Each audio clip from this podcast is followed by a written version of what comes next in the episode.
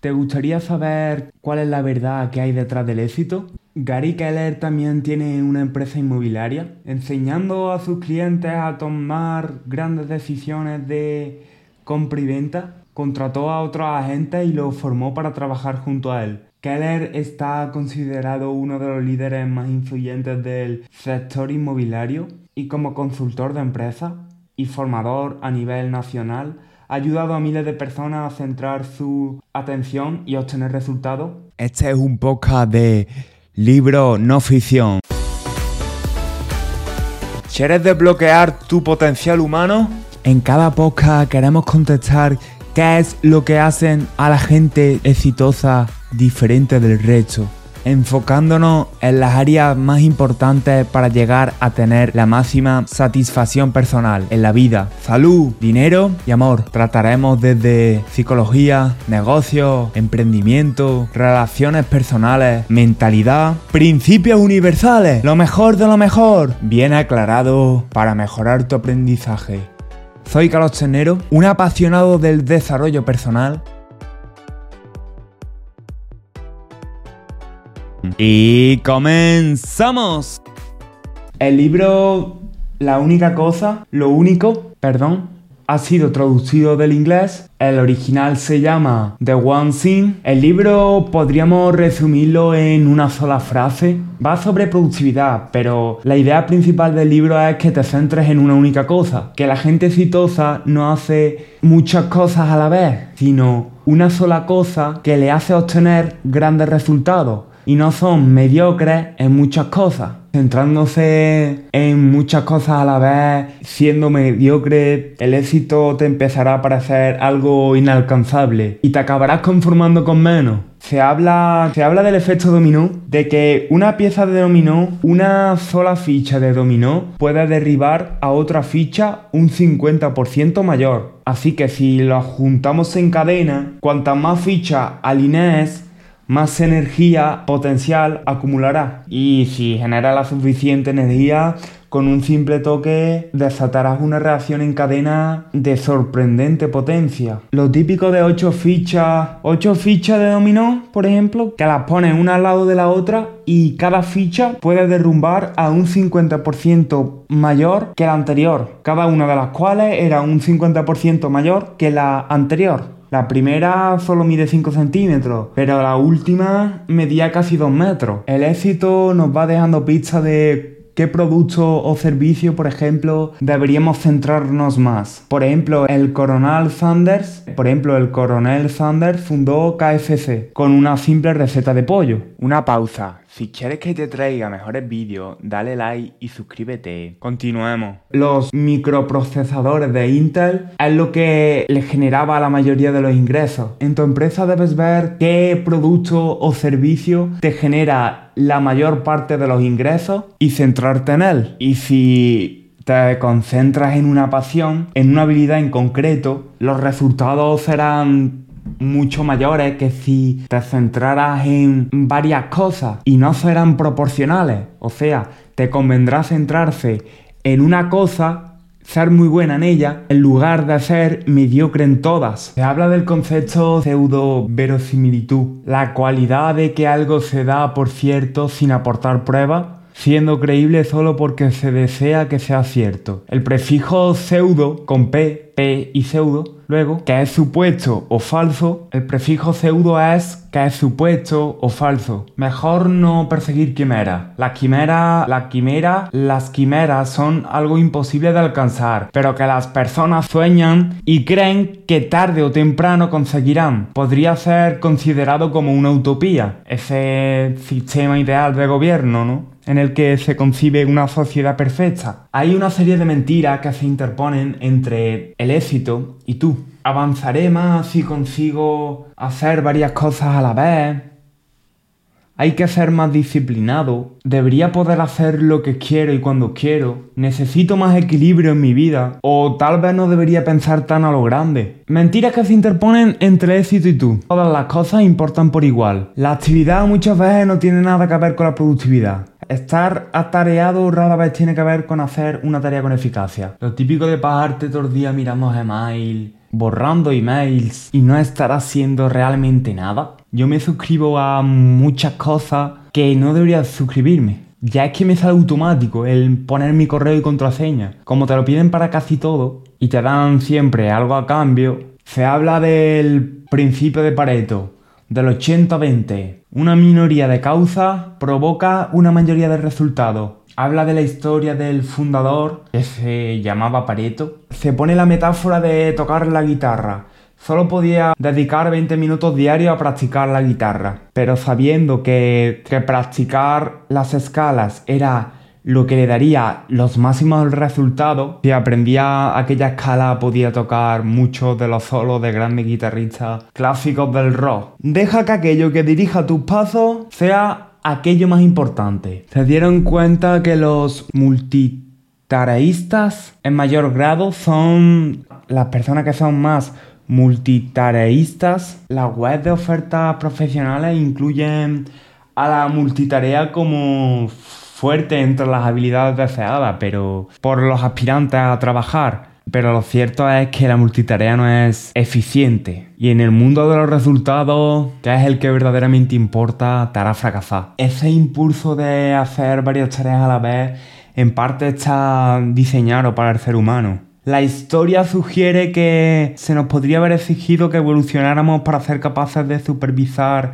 varias tareas a la vez Nuestros antepasados no fueran durado mucho si no pudieran estar alerta a los depredadores mientras recolectaban vaya o hacían cualquier otra cosa del hombre prehistórico. Si estás haciendo una tarea y, viene tu compañero y te pide que hagas otra, se necesita un tiempo para iniciar una tarea nueva y para reanudar aquella que has abandonado. También hay estudios que dicen que cambiar de tarea es perjudicial para la salud. Hay un incremento significativamente mayor. Pone la historia de Michael Phelps, un ejemplo de superación. A Michael Phelps se le diagnosticó TDAH, trastorno por déficit de atención con hiperactividad. Michael Phelps no podía estar capaz de estarse sentado, no puede estar callado, no tiene talento, le decía la profesora a la madre de este. Y aún así ha batido decenas de, marcas mundiales. ¿Cómo ocurrió? ¿Cómo llegó a convertirse Michael Phelps de un chico que supuestamente no iba a llegar a hacer nada a el campeón que fue por su disciplina? Phelps se convirtió en una persona que seleccionó la disciplina.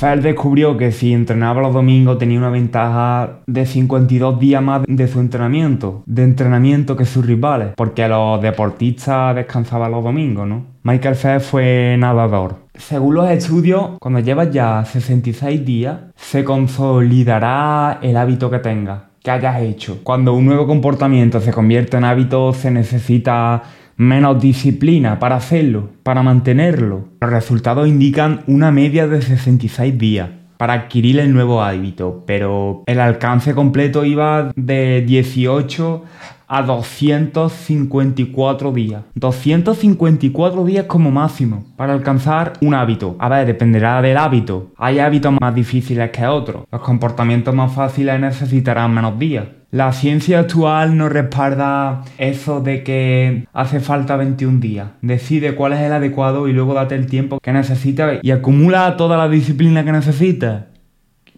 La fuerza de voluntad no siempre está disponible. El entrenamiento te hará ganar disciplina, pero la fuerza de voluntad es si lo haces porque puedes hacerlo. Mientras hagas una actividad más difícil, se te acabará antes la fuerza de voluntad. Si tienes que memorizar más cosas, luego a la hora de comerte cualquier cosa, se te hará más difícil.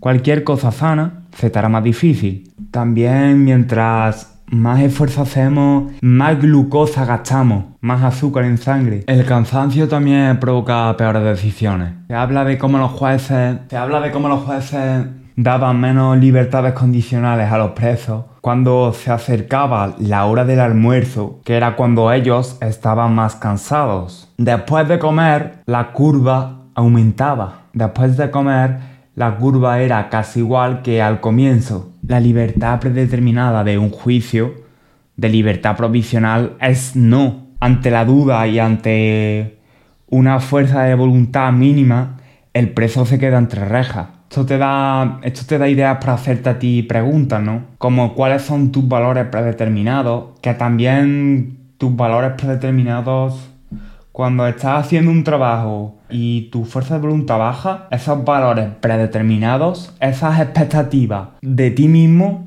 marcarán tu nivel de éxito al hacerlo. Como decía Tony Robbins, más o menos. De aquí también se puede sacar lo de trágate tu sapo, ¿no? Del libro Trágate el sapo, ¿no? Haz lo más importante a primera hora del día cuando tu fuerza de voluntad está al máximo. Otra mentira que se cuenta es el equilibrio. El equilibrio no existe. Oímos hablar tanto del equilibrio que eso creemos que es lo que necesitamos buscar. Un propósito, un significado, un objetivo es lo que verdaderamente deberíamos de buscar. El estar obsesionado con algo, como algunos lo llaman negativamente, también es importante para tener éxito. Y eso no es estar equilibrado precisamente. Tienes que plantearte cosas también, como si crees que se pueden recuperar cosas como contarle un cuento a tu hijo antes de acostarte o un cumpleaños. Es igual una fiesta de cumpleaños de un niño de 5 años que tiene amigos imaginarios. Ya depende de la persona de cada uno. Mi padre, por ejemplo, no está mucho en casa, pero por mi tipo de persona yo estoy bien. Vamos, lo,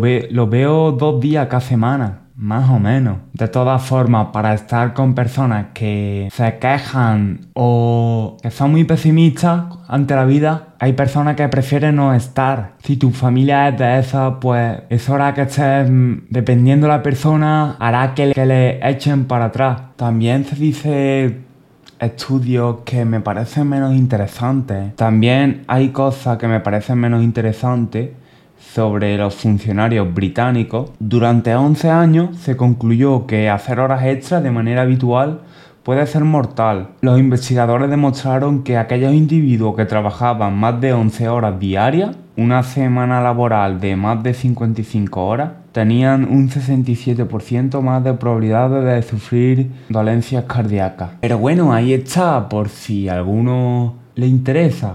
Al fin y al cabo, yo creo que el quien quiera destacar y quiera tener prestigio, reconocimiento de los demás, va a querer seguir trabajando y el que no le haya dolido lo suficiente no hará horas extras de más. Y decir estas cifras no creo que vaya a cambiar a mucha gente. A lo mejor en funcionarios más, pero en emprendedores mucho menos. Porque se juega la piel en lo que hace porque se juegan la piel en lo que hacen. En tu vida personal hay que tener más cuidado con hacer desequilibrio.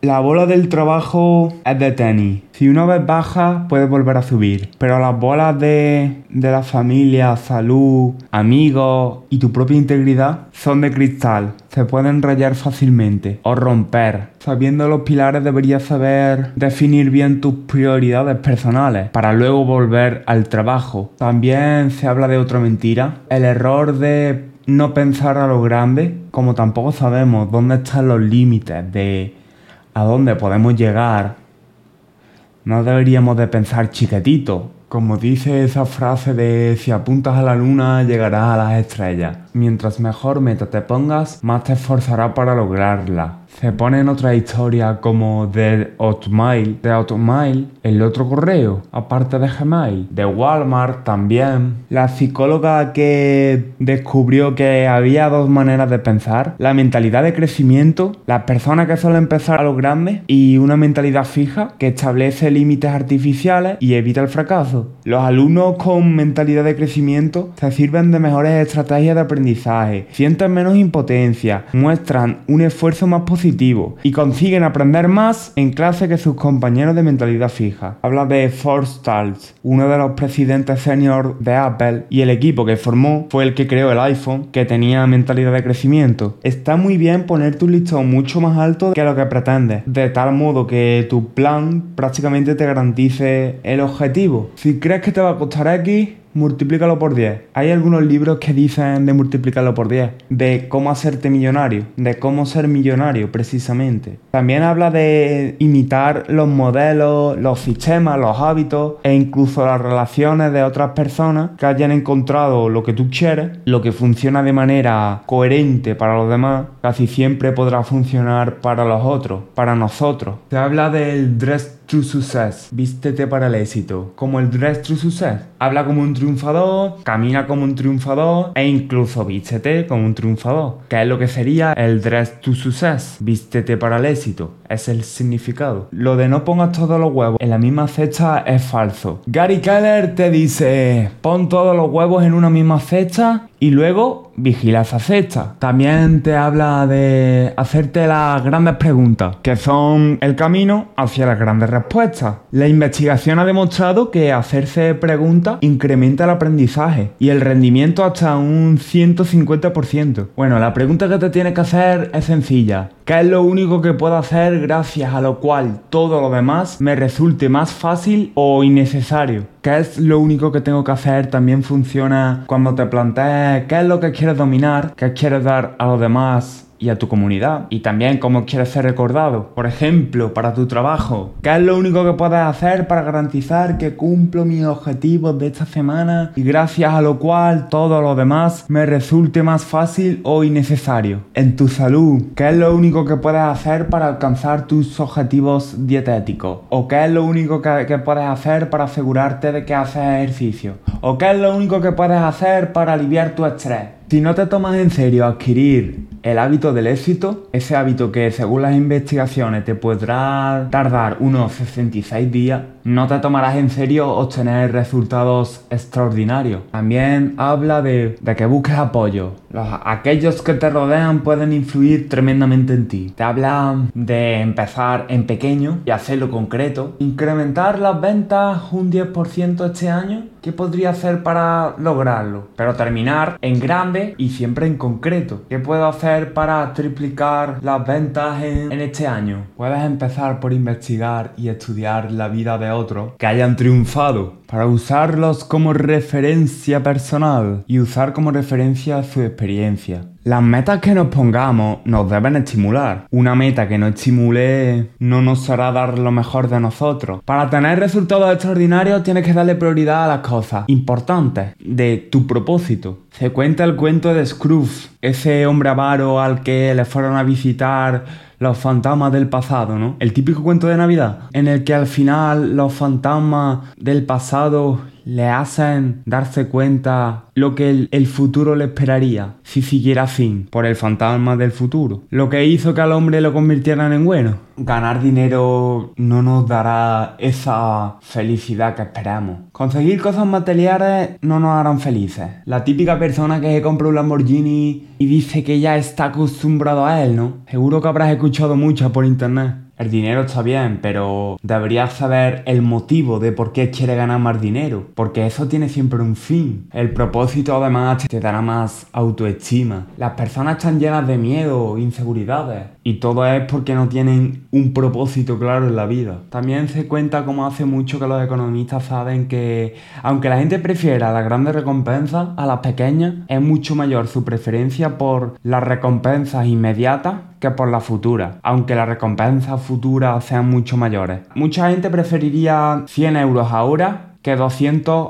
el año que viene. Se cuenta también de la falacia de la planificación. La gente tiende a mostrarse muy optimista acerca de lo que puede conseguir y no piensa las cosas del todo bien. Al planificar, visualizar el proceso en pequeños metas también ayuda a propiciar esa reflexión que necesitarás para planificarlo bien, ergo obtener buenos resultados. Se cuenta también cómo poner tus metas por escrito hará que tengas más probabilidades de alcanzarlas. También habla de cómo necesitamos descansar. Hay prácticas interesantes para mejorar tu salud. Respirar 8 segundos, inspira 12 segundos mantiene lo que has inspirado y en 6 segundos lo sueltas. Cuando ya estés acostumbrado puedes aumentar el tiempo. 12 segundos inspira, 18 mantienes y 12 sueltas. Eso es lo básico. También no mezclar proteínas con carbohidratos para mejorar tu salud. En temas de salud lo mejor es estar siempre constantemente aprendiendo, porque hay información nueva que, que va saliendo y, y, claro, siempre aprender de los mejores, porque la gente enferma es un buen negocio. Y al quien cura a esa gente enferma puede acabar muerto, como ya han hecho con algunos. Mejor no hablar muy alto, ¿no? Mucha gente trabaja por horario. Cuando sea las 5 en punto, ya he terminado. Pero la realidad es que deberías operar por meta. Cuando haya cumplido mi meta, entonces he terminado. Habla del sistema Seinfeld el método Seinfeld es una estrategia diseñada con el objetivo de fomentar la creación de hábitos y rutinas. Pones un calendario y marcas con una X si has completado tu meta más importante de ese día. También habla de la práctica de las 10.000 horas.